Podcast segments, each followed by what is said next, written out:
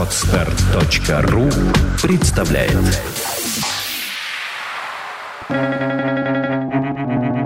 Свободное радио Компьюлента. Каждый герой в конце концов становится занудой. Ральф Уолда Эмерсон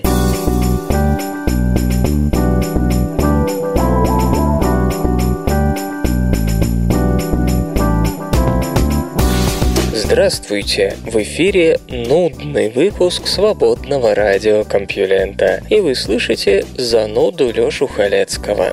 Началась новая неделя, у меня куча свежих новостей, и я постараюсь их задорно вам рассказать. Поехали!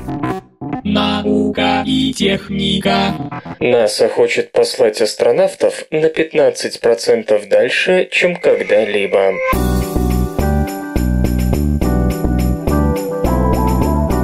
В меморандуме от 3 февраля, подписанном Уильямом Герстенмайером, заместителем руководителя отделения пилотируемых полетов Национального управления по аэронавтике и исследованию космического пространства, проще НАСА, говорится о том, что сейчас формируется команда по разработке комплексного плана пилотируемых полетов и последующих исследований второй точки Лагранжа. Если верить предыдущим высказываниям сотрудников НАСА, вторая точка Лагранжа Лагранжа является ключевой возможностью для США в освоении космоса на близкую перспективу. Напомню, она находится на относительно небольшом удалении от невидимой Земли стороны Луны. Почему именно это место имеет такое значение для НАСА? Дело в том, что с фактическим отказом от марсианской программы ведомство погружается в пучину системного кризиса. Согласно первоначальным инициативам президента Обамы, полеты на низких околоземных орбитах отдаются отдается на откуп частным фирмам. Агентство же должно было сосредоточиться на подготовке крупных и амбициозных проектов будущего. Среди них и тяжелая водородно-кислородная ракета-носитель Space Launch System для полетов к Марсу, и корабль «Орион», который этот носитель должен был выводить.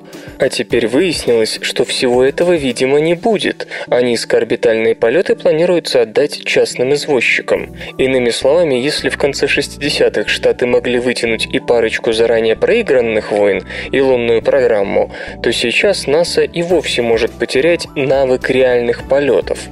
Понятно, что ведомство всеми силами пытается спасти все, что можно, справедливо полагая, что когда следующий президент захочет объявить какую-нибудь новую космическую цель, американский госкосмос может прийти в состояние нынешнего Роскосмоса.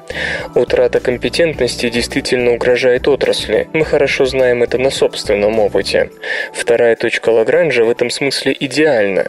Чтобы выйти за пределы лунной орбиты, нужно плотно подобраться ко второй космической скорости, то есть использовать ракетоноситель и пилотируемый аппарат, пригодный для межпланетной экспедиции.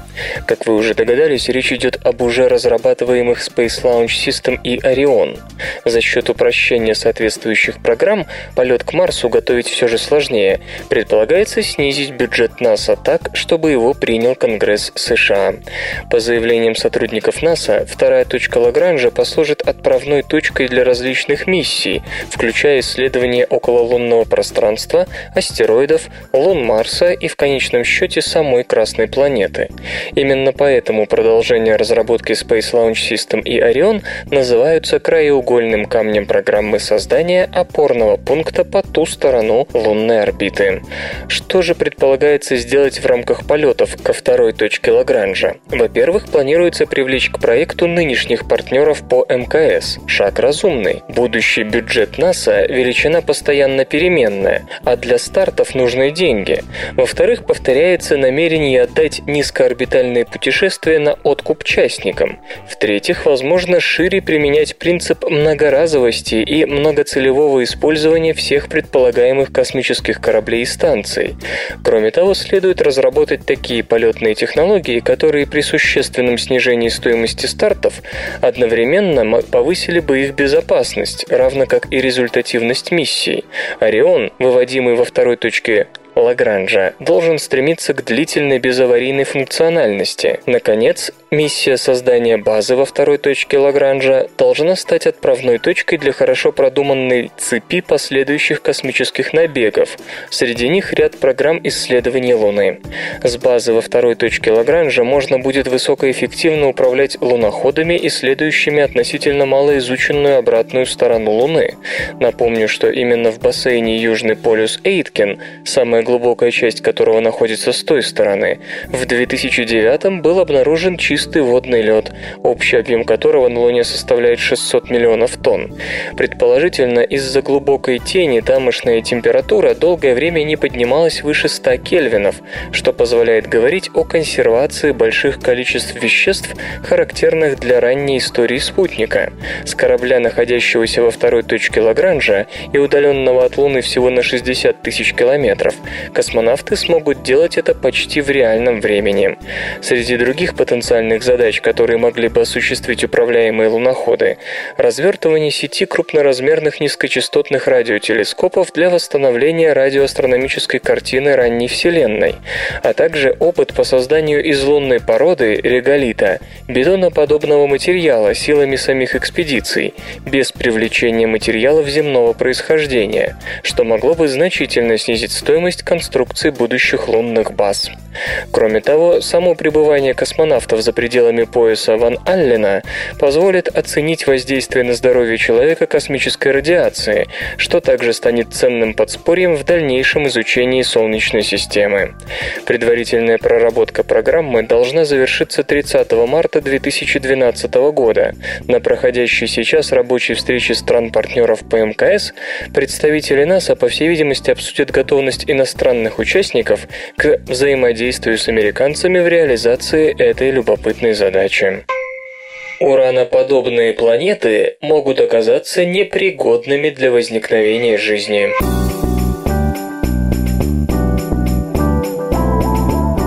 Если вы думаете, что нынешний февраль слишком холодный, а лето 2010 года было слишком жарким, то подумайте еще раз. Наука учит нас, что на Земле был период куда как более радикальных перепадов температур. Исследователи, впрочем, полагают, что резкие сезонные колебания температур для многих не вопрос комфортности бытия, а скорее дело жизни и смерти. Угол наклона планеты является критически важным показателем для формирования климата, а также ее обитания обитаемости, подчеркивает Рене Эйе, научный сотрудник Потсдамского астрофизического института Германия. Сегодня в планетологии считается, что и недостаточный, и избыточный углы наклона оси вращения планеты плохи. У Земли, напомню, угол наклона оси составляет 23,5 градуса. Если прецессия планетарной орбиты невелика, скажем, несколько градусов, то холодные зоны вокруг полюсов должны быть больше, потому что их не будет разогревать каждый каждые полгода летними лучами ближайшей звезды. На таких планетах просто нет лета. С другой стороны, экватор будет чересчур жарким, то есть потенциально обитаемая зона будет невелика, а жизнь в ней весьма неустойчива по отношению к различным катаклизмам. Есть и другая крайность – Уран, планета с углом наклона в 90 градусов. Такие планеты будут иметь экваториальную жару на полюсе в течение трех месяцев лета и космический холод зимой. Экватор также будет отличаться резкими сменами температур от тропических до арктических. Оттого есть некоторые сомнения в возможности выживания высокоорганизованной жизни в условиях систематической стерилизации то жарой, то холодом. Поясню значение слова «высокоорганизованное». На Земле полным-полно существ, которые могут жить в вышеописанных условиях. Их так и называют экстремофилы. Они способны купаться в горячих гейзерах, размножаться при ужасающих температурах, без света, добывая энергию химическим синтезом, даже без кислорода. Если становится слишком горячо или холодно, в зависимости от предпочтений той или иной группы бактерий, они засыпают и, проснувшись даже через миллион лет, могут продолжить жизнедеятельность. Проблема с такого рода жизнью в одном. Да, какая-нибудь тихоходка выживает в открытом космосе, но она самая высокоорганизованная из таких существ, размером в полтора миллиметра. Исследователи полагают, что это своего рода анахронизм докембрийской эпохи. Найденные следы ледников того периода группируются в нижних широтах вокруг экватора, самые малообогреваемые зоны при такой оси наклона, как у нынешнего Урана или, по всей вероятности, тогдашней Земли. Подобные условия возникают лишь при угле наклона в 54 градуса и больше. При этом колебания зимне-летних температур около экватора достигали чуть ли не сотни градусов. Недавнее компьютерное моделирование показало вероятные причины столь внушительного угла наклона земной оси. Пресловутый гипотетический удар планетного тела размером с Марс, которое считают ответственным за появление Луны, мог положить нашу планету на бок. Никто точно не может сказать, что именно 600 миллионов лет назад заставило Землю изменить ось наклона с ураноподобной на нынешнюю. Несомненно одно, если это событие произошло, оно совпало с расцветом сложной многоклеточной жизни, продолжающимся до сих пор. Даже при угле прецессии в 40 градусов трудно представить себе существование высокоорганизованной жизни, отмечает Джордж Уильям, геолог из Аделаидского университета Австралия. Ученые полагают, что кембрийский рывок в видообразовании связан именно со снижением угла наклона земной оси на 30 градусов. По их мнению, дальнейшие исследования истории тектонической активности и гравитационного взаимодействия Земли с Луной могут прояснить причины такого изменения. Хотя сейчас данных по углу наклона экзопланет нет, слабоваты еще земные средства наблюдения. В дальнейшем, при анализе вероятности возникновения жизни на таких планетах, этому фактору придется занять одно из ключевых мест вместе с расстоянием до ближайшей звезды. Однако эта гипотеза не повод пересматривать свои оптимистичные, они же у вас такие, взгляды на проблему существования жизни вне Солнечной системы. Напомню, из восьми планет, вращающихся вокруг нашей звезды, три имеют имеют весьма умеренный угол наклона оси. Смоделировано изображение черной дыры в галактике М87. Джейсон Декстер из Калифорнийского университета в Беркли, США, и его коллеги смоделировали на их взгляд наиболее реалистичное изображение черной дыры в центре галактики М87, самый массивный из известных на сегодня. Это непростое любопытство. Если кому-нибудь удастся увидеть тень черной дыры, будет получено первое прямое доказательство существования подобных объектов. Более того, наблюдение за тем, как свет огибает края тени, может рассказать рассказать об отклонениях от общей теории относительности Эйнштейна, общепризнанной ныне теории гравитации, которой некоторые физики чрезвычайно недовольны. Беда не в том, что черные дыры невидимы. Поскольку они поглощают свет, то должны выглядеть как черное пятно на светлом фоне. Все известные черные дыры недосягаемы для обычных телескопов. Тем не менее, есть планы сделать снимок с помощью радиотелескопов, установленных далеко друг от друга на Земле и действующих как единый огромный инструмент с антенной диаметром в тысячи километров. Господин Декстер и его коллеги предположили, что человечество увидит в такой телескоп. Они смоделировали, как материя и свет ведут себя в окрестностях черной дыры галактики М87. В отличие от других подобных попыток, исследователи полностью учли в своих расчетах общую теорию относительности и воздействие мощных магнитных полей вблизи черной дыры. Смоделированы диск из газа и пыли, закрученный вокруг дыры, а также мощные струи заряженных частиц, выстреливаемые ею в космос, и диск, и струи, джеты, излучают радиоволны, которые искривляются мощной гравитацией черной дыры, действующей в какой-то степени как линза. Это обстоятельство радикально искажает внешний вид диска и струй, размазывая их, и в результате на изображении в радиодиапазоне мы, возможно, заметим яркий полумесяц, окружающий тень черной дыры. Если эту тень и впрямь удастся увидеть, она станет прямым доказательством существования существования горизонта событий. Судя по результатам моделирования, тень черной дыры можно наблюдать с помощью телескопов. Тем более, что черная дыра в галактике М87 имеет очень высокую массу. Недавно она была пересмотрена и теперь считается равной 6,4 миллиардов солнечных. Гипотетическая черная дыра Млечного Пути должна дать тень побольше из-за того, что она ближе, но наблюдать ее труднее. Галактика М87 расположена расположена примерно в 50 миллионах световых лет от Земли обнаружены образцы наскальной живописи, которые могут оказаться древнейшими из известных и первыми неандертальскими. В испанских пещерах Нерха, близ Малаги, обнаружены, возможно, старейшие наскальные рисунки из известных, и первые, авторами которых могли бы быть неандертальцы. Странные загогулины, напоминающие двойные спирали ДНК, в действительности изображают ластоногих, которые служили пищей местным жителям. Об этом говорит Хосе Луис Санчедриан из Университета Кордова, Испания. По его словам, они не имеют аналогов в палеолитическом искусстве, искусстве. Остатки угля, найденные на шести картинах, были датированы радиоуглеродным методом. Им 43,5 тысячи лет, так что рисунки, возможно, создавались намного раньше, чем наскальная живопись французской пещеры Шове. Их возраст 30 тысяч лет. Но это еще только предстоит доказать, датировав сами пигменты. Если выяснится, что неандертальцы и впрямь не чурались живописи, это будет настоящая бомба. По современным представлениям, неандертальцы неандертальцы сохранялись на юге и западе Пиренейского полуострова вплоть до 37 тысяч лет назад, 5 тысяч лет спустя после того, как их вытеснили или ассимилировали люди современного типа в других местах Европы. Впрочем, нет никаких оснований считать, что ко времени создания рисунков люди не добрались до современной Андалусии. До недавнего времени считалось, что неандертальцы не были способны к созданию художественных произведений. Ряд объектов из камней и раковин со следами краски, а также находки охры на их стоянках говорят об обратном, хотя примеры неандертальской наскальной живописи до сих пор оставались неизвестными.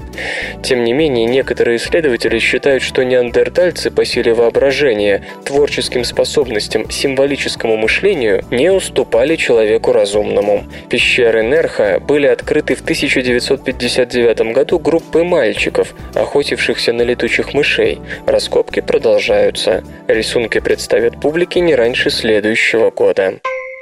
Скорость вращения Венеры, кажется, переоценивалась.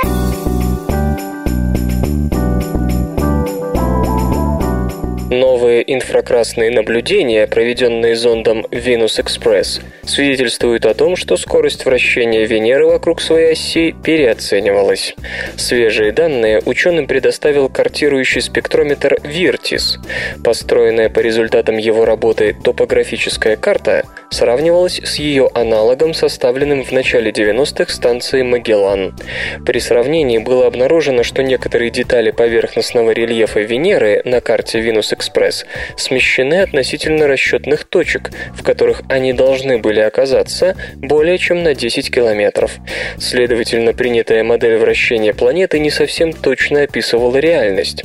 Чтобы исправить недоработку, пришлось установить новую длительность венерианского дня, равную 243,23 тысячных плюс-минус 2 тысячных земного.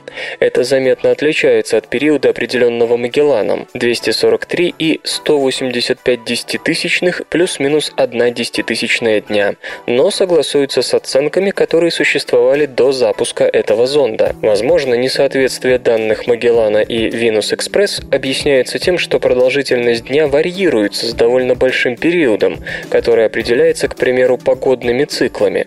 Поскольку венерианская атмосфера имеет очень высокую плотность, протекающие в ней процессы вполне способны влиять на скорость вращения. Если такие долгопериодные периодические вариации действительно существуют, то новый период вращения можно считать величиной усредненной по тем 16 годам, что разделили наблюдения Магеллана и Винус-Экспресс. Биз-биз-бизнес. Квартальные поставки жестких дисков рухнули на четверть.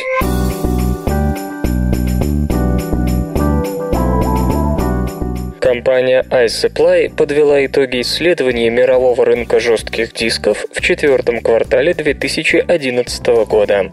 По оценкам, с октября по декабрь было отгружено около 124 миллионов винчестеров против 168 миллионов в последней четверти 2010 -го. Причина 26% падения – сильнейшее за последние полвека наводнение в Таиланде, серьезно ударившее по рынку компьютерных комплектующих. Квартальные поставки жестких дисков Western Digital рухнули практически вдвое, с 52 миллионов 200 тысяч до 28 миллионов 500 тысяч штук. Компания Seagate реализовала около 47 миллионов накопителей, что на 4% меньше в годовом исчислении. Аналитики iSupply прогнозируют, что в текущем квартале будет продано приблизительно 140 миллионов жестких дисков. Падение по сравнению с первой четвертью 2011 составит 13%. Во втором квартале 2012 по оценкам поставки достигнут 160 миллионов штук, падение в годовом исчислении 5%. В третьей четверти рынок вернется к росту, прогнозируемый объем продаж винчестеров 178 миллионов штук, плюс 2% по сравнению с 2011. В четвертом квартале ожидается 50% увеличение поставок до 185 миллионов. Эти забавные ученые.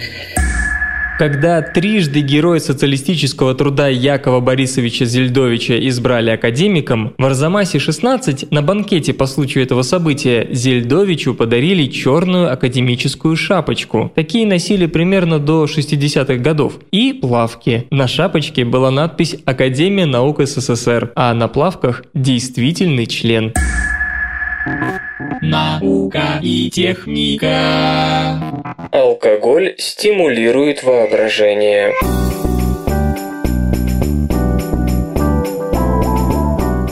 Оказывается, малые дозы алкоголя, лежащие внутри юридически допустимой нормы, помогают образованию новых словесно-ассоциативных связей. Всякий человек, если не брать в расчет закоренелых трезвенников, знает, как выпивка развязывает язык. Общение даже в малознакомой компании налаживается, стоит только пропустить по рюмочке. Опять же, существует тьма анекдотов про актеров, писателей, журналистов и тому подобных, которые прибегали к алкогольному допингу прежде чем погрузиться в пучины вдохновения. С алкоголем вообще связано много суеверий, которые последовательно опровергаются учеными. Но вот в данном конкретном случае у любителей выпить для вдохновения образовалось с учеными полное согласие. Исследователи из Университета Иллинойса в Чикаго, США, показали, что небольшие дозы алкоголя действительно улучшают словесно-ассоциативные функции мозга. Для исследований были приглашены 40 человек, не алкоголиков, но и не чурающихся. 20 подопытным предложили посмотреть какой-то мультфильм, а заодно выпить и закусить. Порция была такова, что уровень алкоголя в крови не превышал юридически допустимую норму в 0,08%. Другой двадцатке повезло меньше, она смотрела тот же мультфильм, но без сопутствующего угощения. После этого психологи просили выполнить следующую творческую работу. Участникам эксперимента предлагали три слова, например, персик, рука и смола. Они должны были придумать четвертое, которое можно было бы поставить в пару каждому из этих трех и составить с этой парой связанную фразу. На каждого испытуемого приходилось по 15 попыток. Как пишут исследователи, участники, которых перед выполнением творческой работы угощали спиртным, успешно справлялись с девятью вариантами из 15. Успехи тех, что остались абсолютно трезвыми, менее впечатляющие, в среднем 6 из 15. Кроме того, у выпивших подбор ассоциативных связей занимал меньше времени. Выполнение каждого варианта длилось примерно 11,5 секунд против 15,2 секунд у трезвых участников. При этом на трезвую голову различий между группами не было, то есть ассоциативная креативность действительно стимулировал именно алкоголь. Любопытно, что точно такое же действие на словесное воображение оказывали упражнения вроде дыхательной гимнастики или просмотр настроенческого кино. Ученые полагают, что во всех случаях, включая алкогольное опьянение, происходит рассеяние внимания, и таким образом у воображения как бы расширяется поле зрения. Однако, как полагают другие исследователи, спиртное пробуждает лишь те ассоциативные связи, которые лежат внутри прошлого опыта. Способны ли малые алкодозы помочь анализировать новую информацию, стимулировать появление каких-то идей, связанных с абсолютно свежим опытом, и открывать новые ассоциативные пути, на эти вопросы ученые ответа пока не дают. Ветры и морские течения слегка ускорили вращение Земли.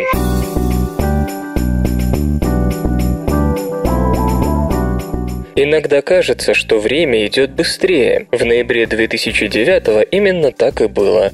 Половина дней того месяца сократилась на одну десятую миллисекунды.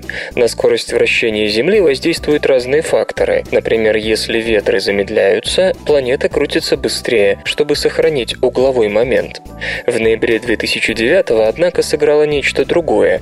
Виновником оказалось антарктическое циркампулярное течение, опоясывающее континент. Стивен Маркус и его коллеги из лаборатории реактивного движения НАСА и Института физики Земли Франция заметили, что 8 ноября 2009 года оно резко замедлилось. Измерения точной продолжительности дня показали, что одновременно Земля слегка ускорилась, придя в себя 20 ноября вместе с течением. Подобное наблюдалось впервые. Никто не знает наверняка, почему течение замедлилось, но господин Маркус с коллегами отмечают, что это произошло в ногу с атмосферными изменениями. За два дня до этого ветры, дующие в том же направлении, тоже притихли. Через два дня после того, как ветры вернулись к нормальной жизни, также поступило и течение. Ветры действительно влияют на течение в океане, но видеть настолько большой отклик непривычно. Тонг Ли из лаборатории реактивного движения считает, что на скорость ветра мог повлиять сдвиг территории Эль-Ниньо.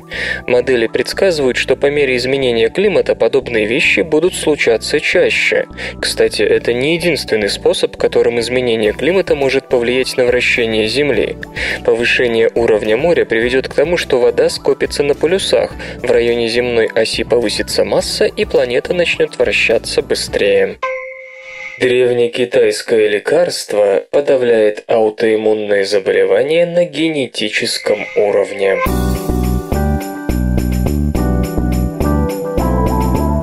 Действующее вещество из экстракта корней тибетского растения имитирует аминокислотное голодание и включает специальный сигнальный путь, который подавляет образование клеток, поддерживающих аутоиммунное воспаление.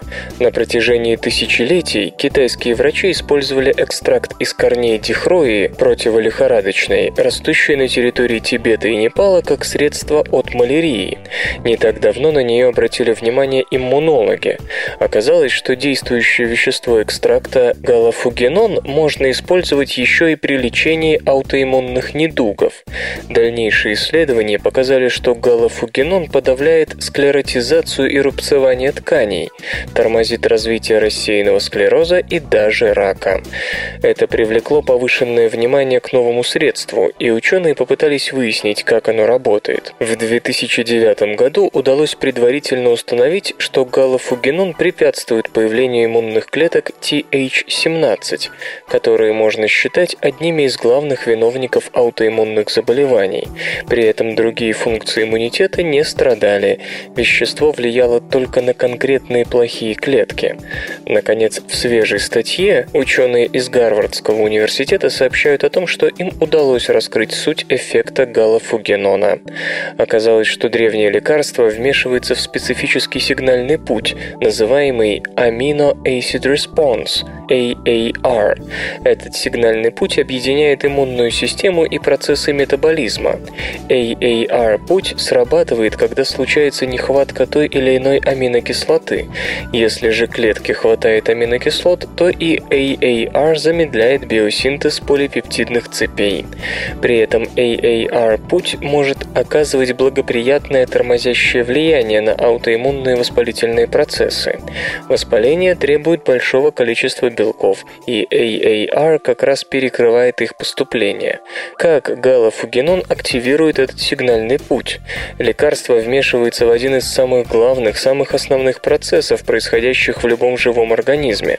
Во время синтеза белка к белок синтезирующим машинам, рибосомам, постоянно поступают транспортные РНК с присоединенными к ним аминокислотами, которые встраиваются в растущую полипептидную цепь.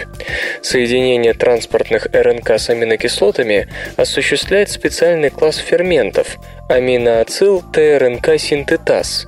Галофугенон включает один из таких ферментов, который отвечает за присоединение аминокислоты пролина и соответствующей ему транспортной РНК. Недостаток сырья для биосинтеза белка включает сигнальный путь AAR, который изменяет активность ряда генов ради соблюдения экономии. Именно так это лекарство подавляет дифференцировку плохих TH17 клеток, поддерживающих аутоиммунные воспаления.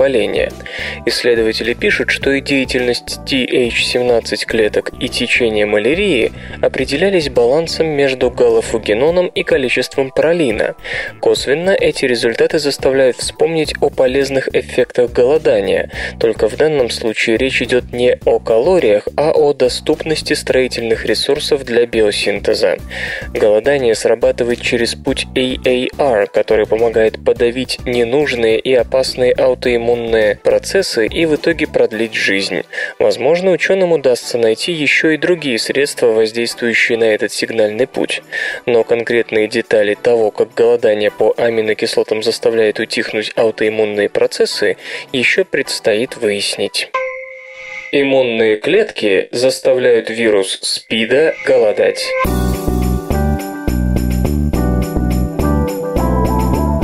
Клетки макрофаги, пустив в себя вирус СПИДа, ограничивают ему доступ к ресурсам, которые необходимы вирусу для размножения.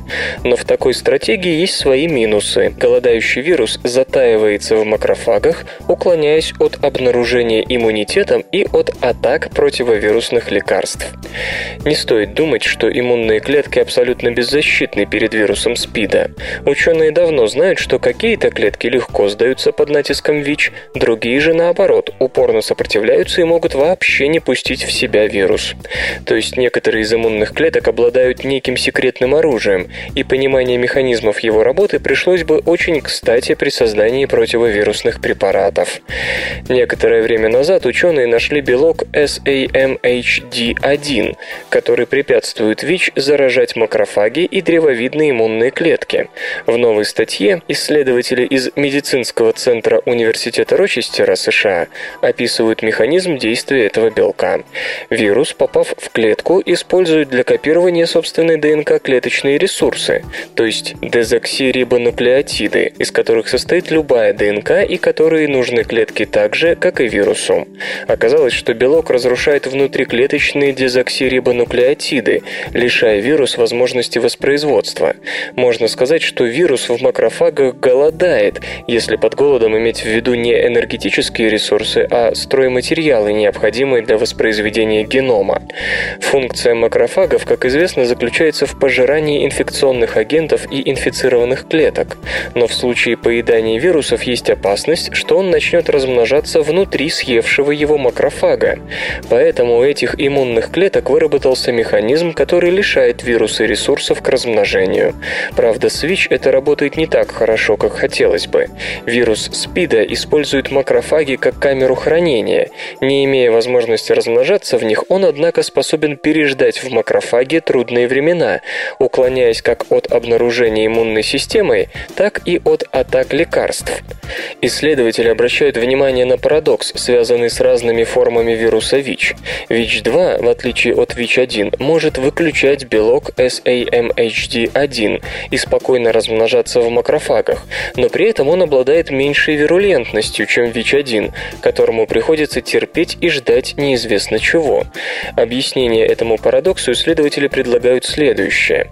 Оказавшись в сложных обстоятельствах, ВИЧ-1 усиленно ищет из них выход, то есть получает карт-бланш на всевозможные мутации. А вось какая-нибудь и поможет справиться с ресурсным ограничением. Заодно вирус обогащается набором мутаций, повышающих его устойчивость к лекарствам. Они делают его еще более невидимым для защитных систем организма и так далее. То есть из-за голодного пайка вирус еще сильнее звереет, и тут уже трудно сказать, к месту ли оказывается умение макрофагов морить своих узников голодом. Впрочем, связь между повышенной вирулентностью вируса и его голодовками внутри макрофагов лежит пока в области гипотез и требует для подтверждения дополнительных экспериментов. Крах догмы молекулярной биологии. История продолжается.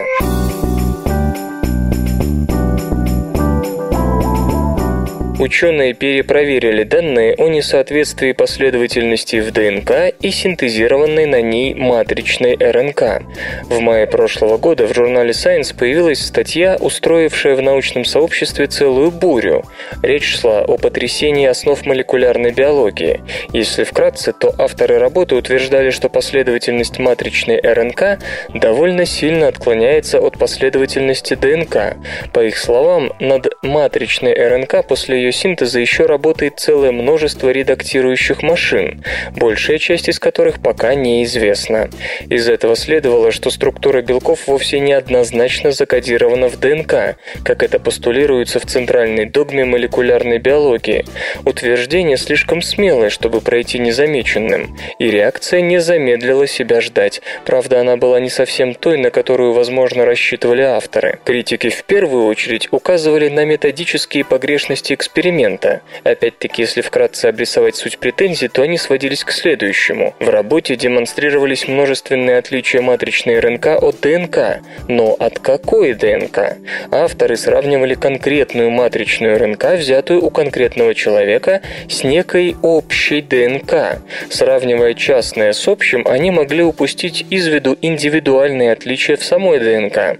Возможно, у того человека, у которого они взяли матричную РНК, она вполне совпадала с его же ДНК.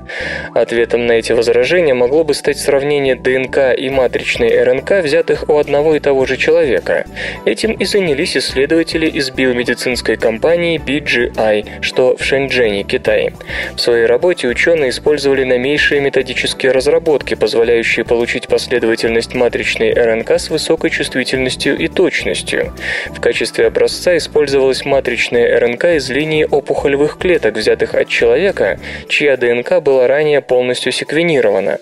Теперь исследователи решили сравнить полные последовательности ДНК и матричной РНК от одного и того же индивидуума. В статье авторы пишут, что им удалось найти 22 688 точек редактирования матричной РНК. Весьма солидное количество. Но большая часть изменений, 93%, была заменой аденозина на инозин, который потом прочитывается белкосинтезирующей машиной как гуанин. Такой тип редактирования матричной РНК известен давно, и осуществляется он ферментом аденозиновой диаминазой. Другие замены, отличающие матричную РНК от ДНК, были слишком редки.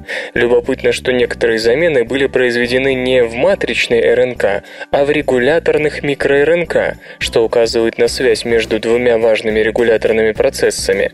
РНК-редактированием и подавлением синтеза белка с помощью микроРНК. В целом, новые результаты выглядят сбалансированными. С одной стороны, действительно редактирование матричной РНК происходит намного чаще, чем это принято считать. С другой, все это редактирование выполняется известными механизмами и ведет к предсказуемым результатам.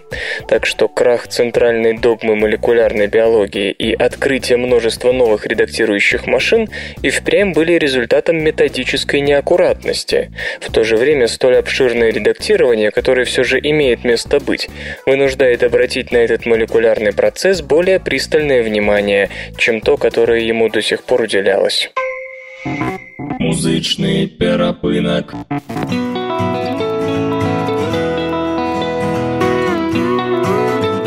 Сегодня в эфире свободного радиокомпьюлента группа «Иван Лави». А получать эстетическое удовольствие мы будем от песни «Побег с Марса 247». Они повсюду, люди в сером, глаза в щелях, уши в стенах, в телефонных проводах, интернете, городах, где тагане горды развратом, там правый вечно виноватый, а виноватый вечно прав, понятия перемешав. Но стать свободной от их воли, Отключи свои мозги от всемирной паутины. Полетим на Гавайи, полетим, полетим на Гавайи, полетим, полетим на Гавайи, полетим, полетим на Гавайи,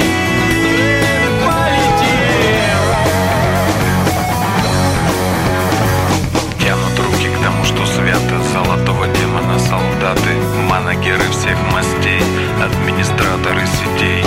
Плетут ловушки люди неты колючие проволоки запреты. Им нужна твоя душа Чистая, невинная Но если ты захочешь Стать свободной от их воли Отключи свои мозги От всемирной паути. Полетим на Гавайи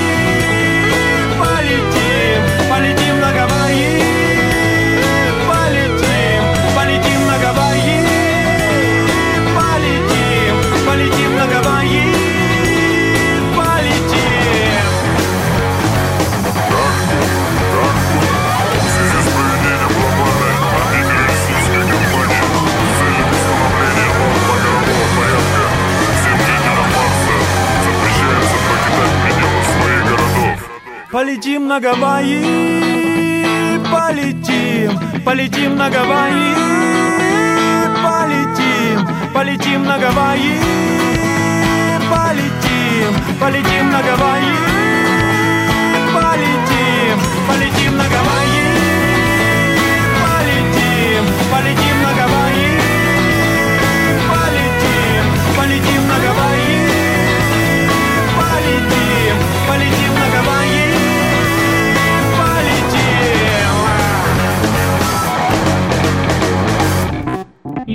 Наука и техника. Представлен высокоточный дрон Blade Arrow Precision Attack Munition.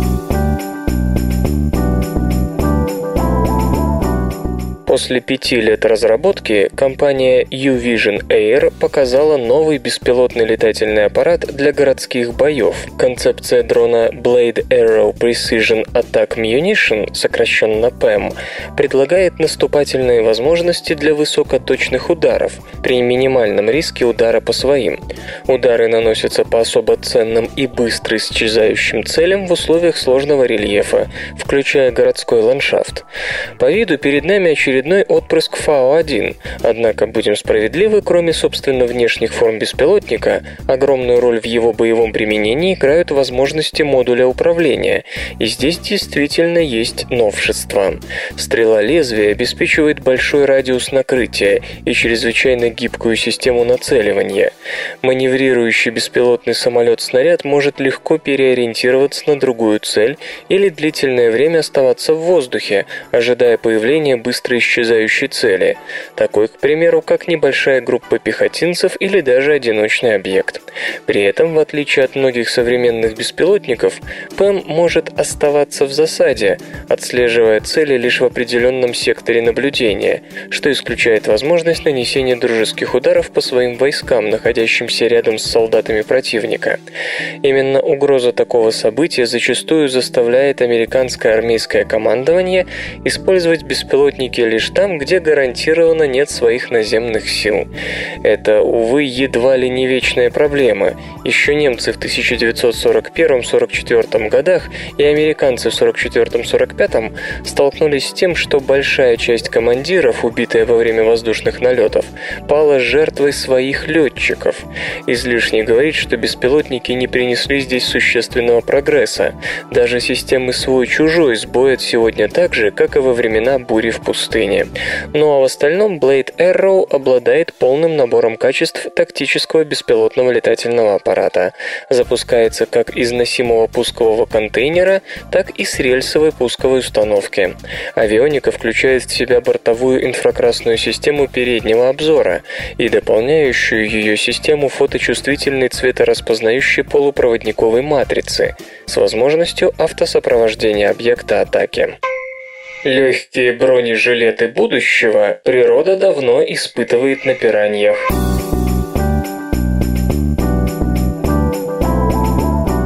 Помните это «ехал грека через реку»? Если бы грека задумал заниматься этим делом не в средней полосе России, а на Амазонском озере, пробуя воду на ощупь, простым посинением, как в случае с милым ракообразным, тут не обошлось бы. Пираньи, которыми кишат амазонские реки и озера, раздирают на мелкие кусочки и сжирают все, что хоть как-то движется. Все, кроме арапаймы. Эта огромная пресноводная рыба не боится жутких созданий. Недавнее исследование приоткрыло завесу тайны.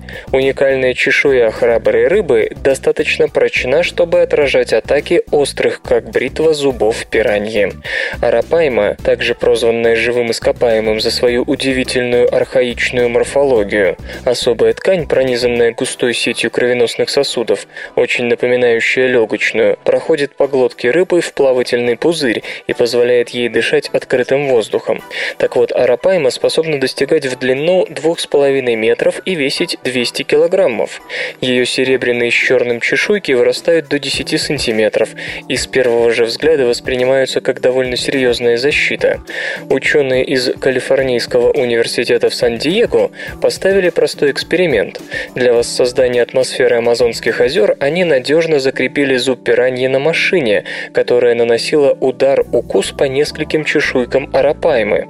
При этом клык не просто отскакивал от рыбьей защиты, он разлетался на мелкие осколки. Кажется, в этом нет ничего удивительного. Огромные чешуйки и маленький зуб. На самом же деле трюк этот весьма непрост. Большие чешуйки или нет, зубы пираньи острее кухонного ножа, что делает их оружием, которое почти невозможно отразить. Для более детального исследования магической чешуи ученые использовали сканирующий электронный микроскоп и другие подобные инструменты. Оказалось, что чешуйки двухслойные.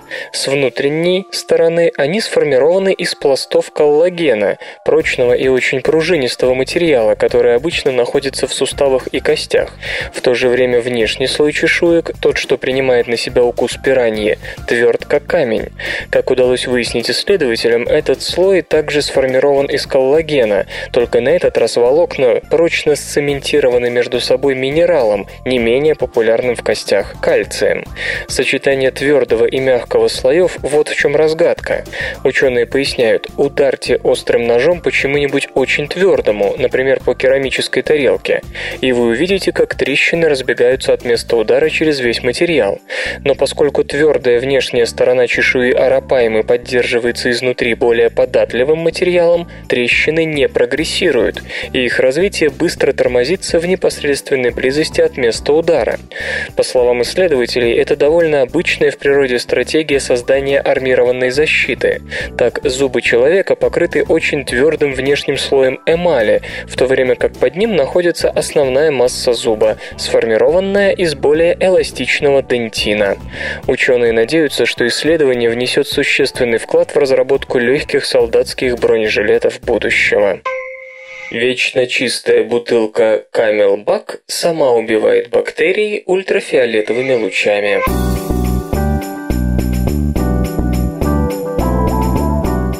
В обычных городских условиях, если вас не устраивает качество питьевой воды, вы можете заказать за 800 рублей анализ в местный СЭС и понять, можно ли исправить дело фильтром, и если да, то каким. На природе же вышеперечисленное выглядит не совсем практично. Между тем, даже чистейший на вид лесной ручей может наградить вас трихинеллезом и порадовать иными паразитами местных кабанов и лосей, не говоря уже о банальной дизентерии. Существующие решения, пресловутые пресловутые хлорные таблетки, придают воде адский запах и еще худший вкус. Именно для более мягкого гражданского решения компания Camelback разработала свою вечно чистую бутылку.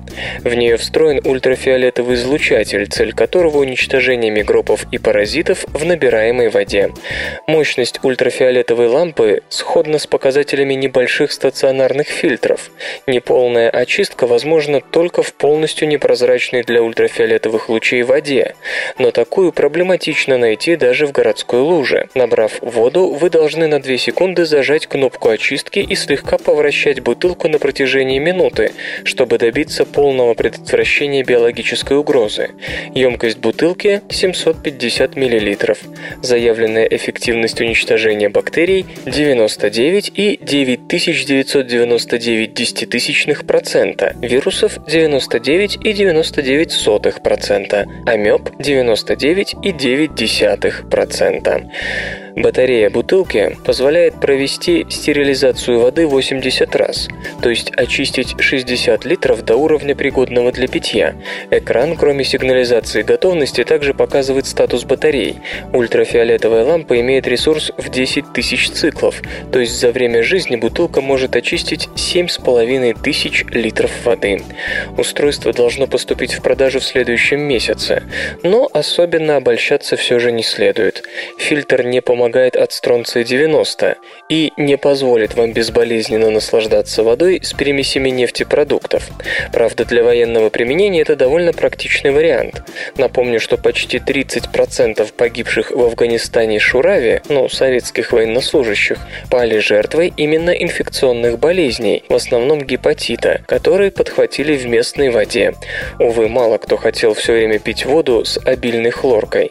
Ясно, что заказы от армии США Camelback почти гарантированы. Разработана концепция защиты от землетрясений с помощью метаматериала.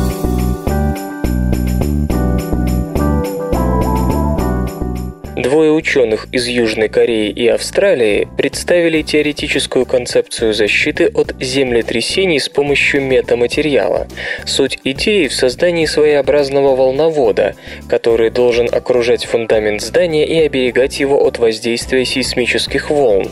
Эти волны, напомню, подразделяются на объемные и поверхностные, причем последние имеют относительно низкую частоту и значительную амплитуду. Такие свойства придают им большую разрушительность разрушительную силу. Несложные расчеты, приведенные авторами в опубликованной препринте, показывают, что волновод подземный барьер в виде цилиндра при корректном подборе параметров конструкции вполне способен экспоненциально уменьшать амплитуду сейсмических волн. К упомянутым параметрам относятся толщина стенок цилиндра, а также тип и размеры простых элементов, из которых, по аналогии с периодическими оптическими метаматериалами, создается барьер. Примерами Примерами элементов могут служить бетонные цилиндры объемом около 1 кубического метра со стенками толщиной в приблизительно 1 десятую метра, в которых проделаны 4 небольших отверстия. Форма бетонных резонаторов, разумеется, не задана жестко, и на практике можно будет применять кубические или гексагональные элементы. Разные типы конструкций просто отвечают за разные частоты сейсмических волн. Конечно, для обычных зданий такой способ сейсмозащиты не подходит. Затраты на сооружения барьера будут слишком велики. По мнению ученых, волновод из метаматериала может устанавливаться у аэропортов, ядерных реакторов, мостов и других важных объектов. Факты Знаете ли вы, что пятиэтажное здание, в котором расположен театр Джем и клуб Century в Детройте, США, переехало на целых пять кварталов, что равно 563 метрам, при помощи 72 платформ, каждая на 8 резиновых гусеницах. Переезд здания весом в 2750 тонн начался 16 октября 1997 года и занял 25 дней. Наука и техника. Свойства молекул можно будет предсказывать, не обращаясь к уравнению Шрёдингера.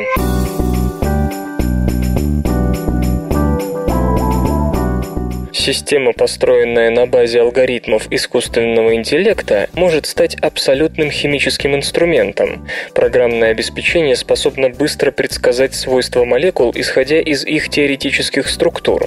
Очевидно, что это могло бы содействовать химикам в компьютерном конструировании молекул. Наше понимание физики макроскопического мира зашло настолько далеко, что абсолютно все, начиная с мостов и заканчивая самолетами, может быть смоделировано и протестировано на компьютере компьютерах. Нам совершенно нет никакой необходимости изготавливать реальные образцы для каждого из предложенных решений только для того, чтобы понять, работает ли оно. Другое дело – микроскопические молекулы. Основной преградой для широкого использования компьютерного дизайна в химии является уравнение Шрёдингера. В теории его решение могло бы дать численное распределение значений вероятности нахождения электронов и атомов, что в свою очередь привело бы к установлению основных химических и физических свойств. К сожалению, сложность решения уравнения возрастает так быстро, что точное решение существует только для самых простых систем – классического атома водорода – один протон, один электрон, и молекулы водорода – два протона, два электрона. Это исключает возможность точного предсказания свойств больших молекул, что необходимо для инжиниринга и медицины. Вот почему группа ученых из Аргонской национальной лаборатории попросту попросту обошла это дьявольское уравнение, обратившись к теории вычислительных машин и систем. Самообучение вычислительных машин довольно широко используется для нахождения закономерностей в больших объемах данных со сложными скрытыми правилами, включая анализ рынка ценных бумаг, экологию и тому подобное. Алгоритму скармливают известные примеры, и компьютер, используя их, пытается предсказать некоторый результат. Ученые постарались сфокусироваться на самом основном свойстве молекул – энергии атомизации, составив базу данных по 7165 молекулам с известными структурами и энергиями атомизации. Компьютеру позволили использовать только тысячу из них для идентификации структурных особенностей, на основании которых можно было бы предсказать энергии атомизации. Когда затем исследователи протестировали получившийся алгоритм на оставшихся 6165 молекулах, оказалось, что компьютер смог предсказать энергии атомизации с точностью до 1% от уже известного значения. Этот результат сравним с точностью, которую обеспечивают математические аппроксимации уравнения Шрёдингера, требующие куда более долгих и сложных расчетов. Предложенный алгоритм находит решение за миллисекунды, на что у более ранних методов уходят часы. Пример алгоритма пока лишь демонстрация принципа, подтверждение предложенной концепции. Если он научится предсказывать что-то еще, например, насколько хорошо некая молекула связывается с ферментом, то тогда эта вычислительная система могла бы помочь в разработке дизайна новых лекарственных средств, направленная селективная терапия, топливных ячеек или биосенсоров. По сути, спектр возможного применения настолько широк, насколько широка сама химия. Предложен новый метод получения умных микрокапсул в одну стадию.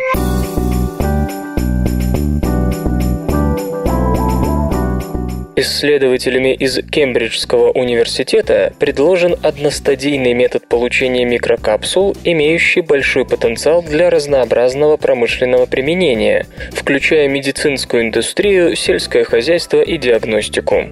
Возможность заключать материалы, в самом широком смысле, в капсулы диаметром от 10 до 100 микрометров, контролируя при этом и структуру капсулы, и инкапсулируемые компоненты, считается одной из ключевых проблем в биологии биологии, химии, нанотехнологии и науке о материалах. Процесс приготовления микрокапсул требует немало труда и очень сложен для масштабирования при переходе с лабораторных объемов на промышленные. Чаще всего микрокапсулы получают, используя форму, покрытую слоями полимеров наподобие папье-маше.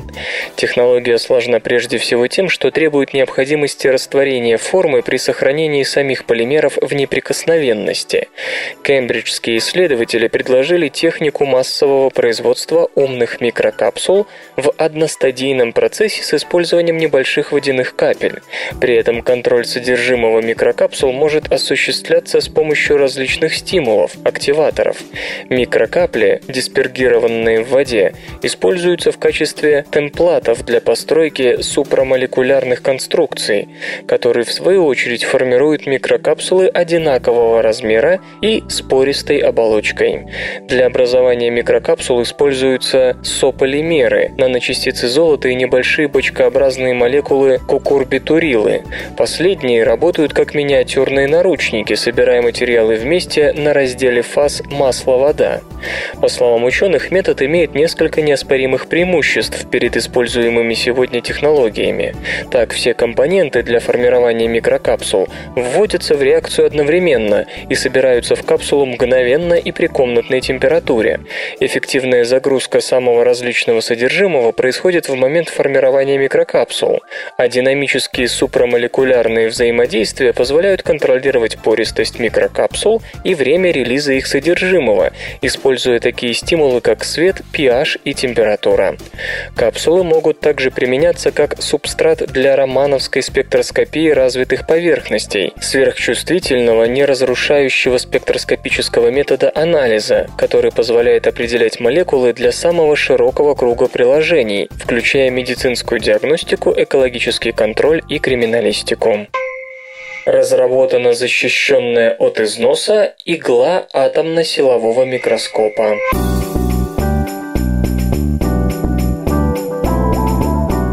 Исследовательская лаборатория IBM в Тюрихе, славная множеством открытий в области микроскопии, создала новое прочное покрытие для иглы сканирующего атомно-силового микроскопа, инструмента, который используется для получения изображений наноразмерных элементов поверхности. Изображения формируются по мере проплывания кремниевой иглы над исследуемой поверхностью. Качество и природа покрытия иглы могут существенно расширить диапазон возможных применений, вплоть до использования микроскопа при получении литографических масок в электронной промышленности с толщиной элементов не более 10 нанометров, то есть за пределами досягаемости для традиционных процессов, таких как электронно-лучевая литография. Ученые давно мечтали о подобной возможности использования иглы атомно-силового микроскопа. К сожалению, красивую в теории картинку нельзя было реализовать из-за слишком быстрого износа кремниевой иглы при ее движении над поверхностью. Традиционно дополнительную устойчивость игле и снижение ее износа обеспечивает нанесение алмазного покрытия, но в некоторых случаях такая защита может оказаться удивительно нестабильной. При нагреве до 400 градусов по Цельсию это покрытие попросту сгорает. Это как раз и есть тот самый случай, который необходим IBM в ее концептуальном проекте нового типа памяти. Используя набор разогретых игл для атомно-силового микроскопа, в тонком полимерном субстрате прожигают дырки. Следовательно, физический размер одного бита может быть менее 10 нанометров, а плотность записи достигать колоссальных значений. Хотя IBM даже и не пытается привнести эту технологию на массовый рынок, компания надеется адаптировать ее для использования в производстве систем архивного хранения материалов или для быстрой биологической визуализации внутриклеточных процессов. Исследователи решили попробовать в деле кремний-углеродное покрытие, лишь немногим уступающее по твердости алмазу, и не прогадали. Оно не горит, а при очень высоких температурах просто плавится. Таким образом, покрытие из карбида кремния остается по-прежнему прочным даже при 1400 градусах по Цельсию. Правда, для реализации задумки IBM пришлось начать с разработки оригинальной технологии нанесения такого покрытия. Для решения этой задачи были привлечены ученые из Пенсильванского университета и Университета штата Висконсин. Процесс нанесения кремний-углеродного покрытия включает в себя имплантацию углеродных ионов в материал кремниевой иглы. Вокруг тонкой иглы создается плазма, содержащая ионы углерода. Затем при приложении высокого напряжения происходит встраивание углеродных ионов в поверхность.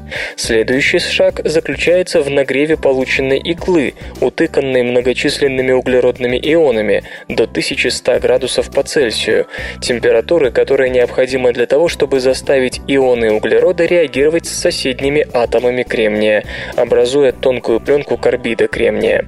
Причем, по словам ученых, толщина покрытия составляет всего 15-18 нанометров. Однако некоторым отрезвляющим бризом звучат слова Чада Миркина, директора Института нанотехнологий при Северо-Западном университете. Он замечает, что в таких задачах, как создание технологий цифровой памяти, ключевой проблемой, ограничивающей подход, который предлагается IBM, является черепашья скорость процесса. С другой же стороны, использование атомно-силового микроскопа для производства литографических масок имеет настоящий смысл, так как в этом случае скорость совершенно не важна. Станет ли малый модульный атомный реактор суперзвездой?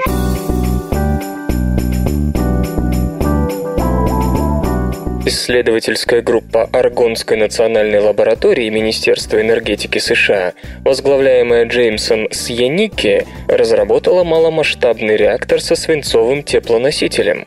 Инженеры назвали его безопасным неоружейным транспортабельным автономным ядерным реактором.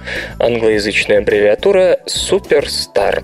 Малые модульные ядерные реакторы – это мини-блоки для АЭС, модули которых предполагается производить на конвейере конвейере с последующей сборкой на площадке станции.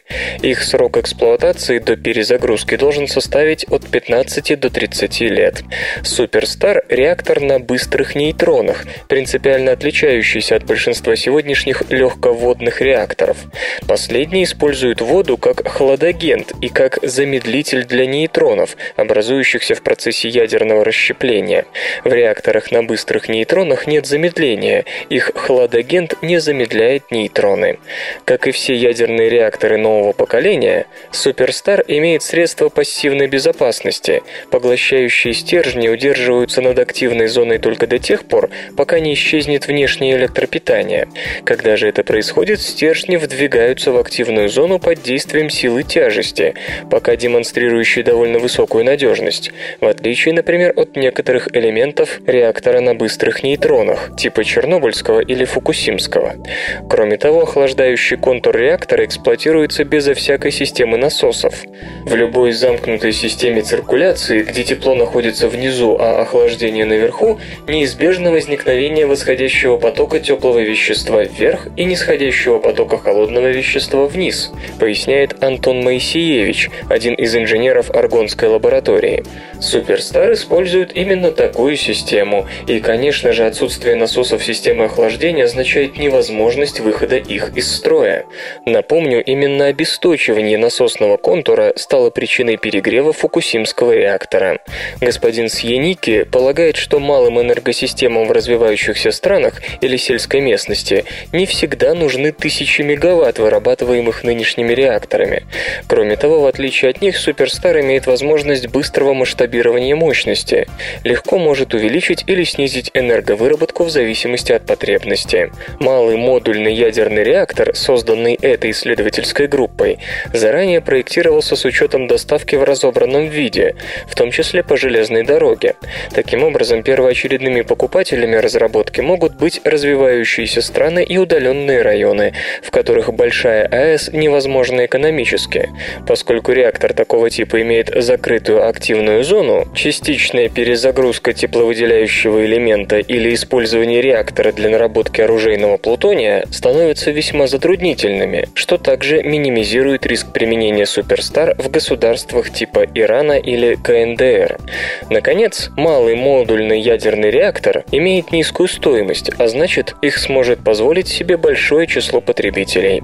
Кроме того, малый размер модулей дает возможность организовать их конвейерную сборку, что также должно снизить издержки производства. По словам Джеймса Сьеники, несколько европейских стран уже высказывали интерес к реакторам со свинцовым охлаждением, предполагая, что их использование будет проще и дешевле, чем жидкометаллических на натриевом теплоносителе, и безопаснее, чем реакторов с водяным охлаждением.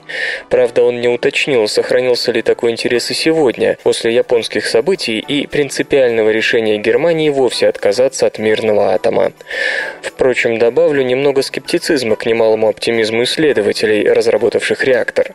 В отличие от западного читателя, у нас хорошо знают, что в СССР приказ о разработке и практическом использовании реакторов со свинцовым теплоносителем был отдан еще 60 лет тому назад. Среди преимуществ системы и тогда называли повышенную надежность. Ну а 49 лет назад приказ был выполнен, и в строй была введена атомная подводная лодка К-27. Но еще до этого события сами разработчики писали письма в ЦК КПСС с просьбой не ставить реактор на действующую подлодку и выступали против награждения самих себя за создание реактора. Причина проста, и она вовсе не в человеческой скромности научного коллектива. Температура отвердения расплава свинца или свинцово-висмутовой смеси выше, чем температура кипения воды. Падение температуры расплава, даже локальное в одной точке охлаждающего контура, ниже точки замерзания свинца, сопровождается его отвердением и катастрофическим нагревом активной зоны. Любое нарушение герметичности охлаждающего контура ведет к окислению свинца в районе контакта и, соответственно, блокировке циркуляции теплоносителя. Результаты? В 1967 году из-за блокировки контура охлаждения застывшими окислами свинца и висмута произошла первая авария на атомной подводной лодке, после чего окислы пришлось выковыривать оттуда с применением несложной механизации – кувалды и зубила. Ну а в 1968 при выходе на 80 80% мощность, свинцово-висмутовая смесь опять локально застыла, что привело к аварии и гибели 9 человек. Даже в СССР всем стало понятно, что реактор, в котором при нарушении режимов эксплуатации вода может закипеть, ничем не лучше реактора, в котором свинец при тех же условиях может застыть. Декларированная способность реактора со свинцовым теплоносителем быстро менять мощность при попытках практического маневра мощностью обернулась тем же ксеноновым отравлением, что и на любом реакторе в йодной яме. Чудес не бывает. Система охлаждения – это просто инженерный аспект реализации реактора. Меняя его, нельзя решить принципиальную проблему реактора на уране-235 или плутонии-239. Автомобиль может быть запорожцем, а может мерседесом, но и у того и другого смертность пассажиров всегда будет превосходить смертность пассажиров поезда. Самоподдерживающаяся атомная реакция стопроцентно контролируется пока только в атомных бомбах, и то лишь потому, что там ее контроль ограничивается запуском. При этом удивительно, что разработчики не ознакомили высоких чинов из Минэнерго США с врожденными недостатками таких систем. В конце концов, есть же реакторы на расплавах солей, ториевые, с принципиально другим уровнем пассивной безопасности. Понятно, что развивать уже реализованные идеи проще, но что позволяет исследовательской группе полагать, что у нее получатся результаты, отличающиеся от инициатив товарища Сталина? Загадка. Видимо, это и есть одна из основных причин, по которой этот тип реакторов планируется к поставке в развивающиеся страны. Игры. Модная британская пьеса-писательница выступила в защиту видеоигр.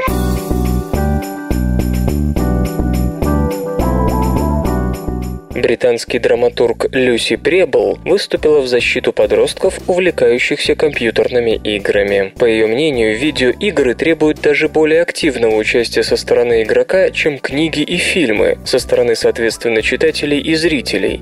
Вместо того, чтобы поносить игры, их следует признать в качестве одной из форм искусства и ценить за то, что они пробуждают эмоции и стимулируют творчество. Госпожа Пребл заявила также, что представление об игроках как о малоподвижных подвижных туповатых подростках совершенно не соответствует действительности, и что опасность пропаганды насилия в играх сильно преувеличена. В газете «Обсервер» она призналась, что с детства увлекается компьютерными играми, с тех самых пор, как ей попался на глаза первобытный текстовый квест «Зорг». Ну, конечно, если пользоваться только такими примерами, игра на компьютере действительно будет выглядеть как высокоинтеллектуальное интерактивное развлечение. Явно не читавшая лекта in Фабула Умберто Эко, госпожа драматург, добавляет, что некоторые игры не только заставляют игрока обдумывать свои решения, но и выступать с автором игрового мира, чего не скажешь о книгах и фильмах. К тому же игра создает более подходящую атмосферу для общения, чем, скажем, совместный кинопросмотр. Например, можно по очереди преодолевать сложные уровни. Ну и само собой сейчас есть Nintendo Wii и Xbox Kinect, которые позволяют самому заядлому игроку держать себя в форме. Компьютерные игры, напомню, часто обвиняют в том, что подростки жиреют, вырастают малограмотными и общественно опасными. Учителя жалуются, что дети не высыпаются, опаздывают, пропускают уроки. То ли дело книжка, сел почитать и сразу уснул. А утром, чтобы не заставили читать лишний раз, школьника ждут пробежка по первому осеннему льду и турник. Госпожа Пребл полагает, что по-настоящему хорошие и умные игры, напротив, напомнят ребенку об увлекательности увлекательности чтения. Что же касается жестоких игр, то, во-первых, далеко не все таковы, во-вторых, подавляющее большинство детей со здоровой психикой видит разницу между условным игровым миром, где можно выплеснуть темные инстинкты, и миром реальным, где ID следует придержать или направить в другое русло. Кто же она такая, эта Люси Пребл?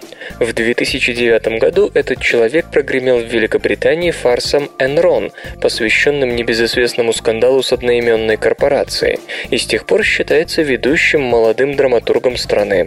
Родилась она, кстати, в 81-м. Что ж, Компьюлента горячо поддерживает призыв госпожи Пребл. Стоит почаще напоминать домохозяйкам, что игра это не более чем игра, со всем вытекающим из этого освобождением разработчиков от ответственности за перенесение игроком опыта внутриигровых ситуаций на реальный мир. А если в вашей семье, дорогие родители, игра становится поперек процесса воспитания, делайте выводы на локальном уровне.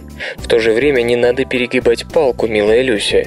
Ведь никакая игра не заменит тех уроков, какие дают искусство и сам процесс чтения.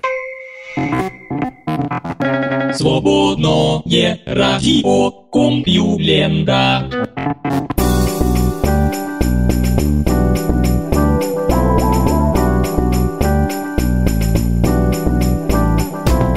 Нудный выпуск СРК подошел к концу. Загляните на сайт compulenta.ru, там новостей еще больше. Ну а меня, Лешу Халецкого, вы обязательно услышите завтра. Обещаю и держите себя в руках. Свободное радио Компьюлента. Скачать другие выпуски подкаста вы можете на podster.ru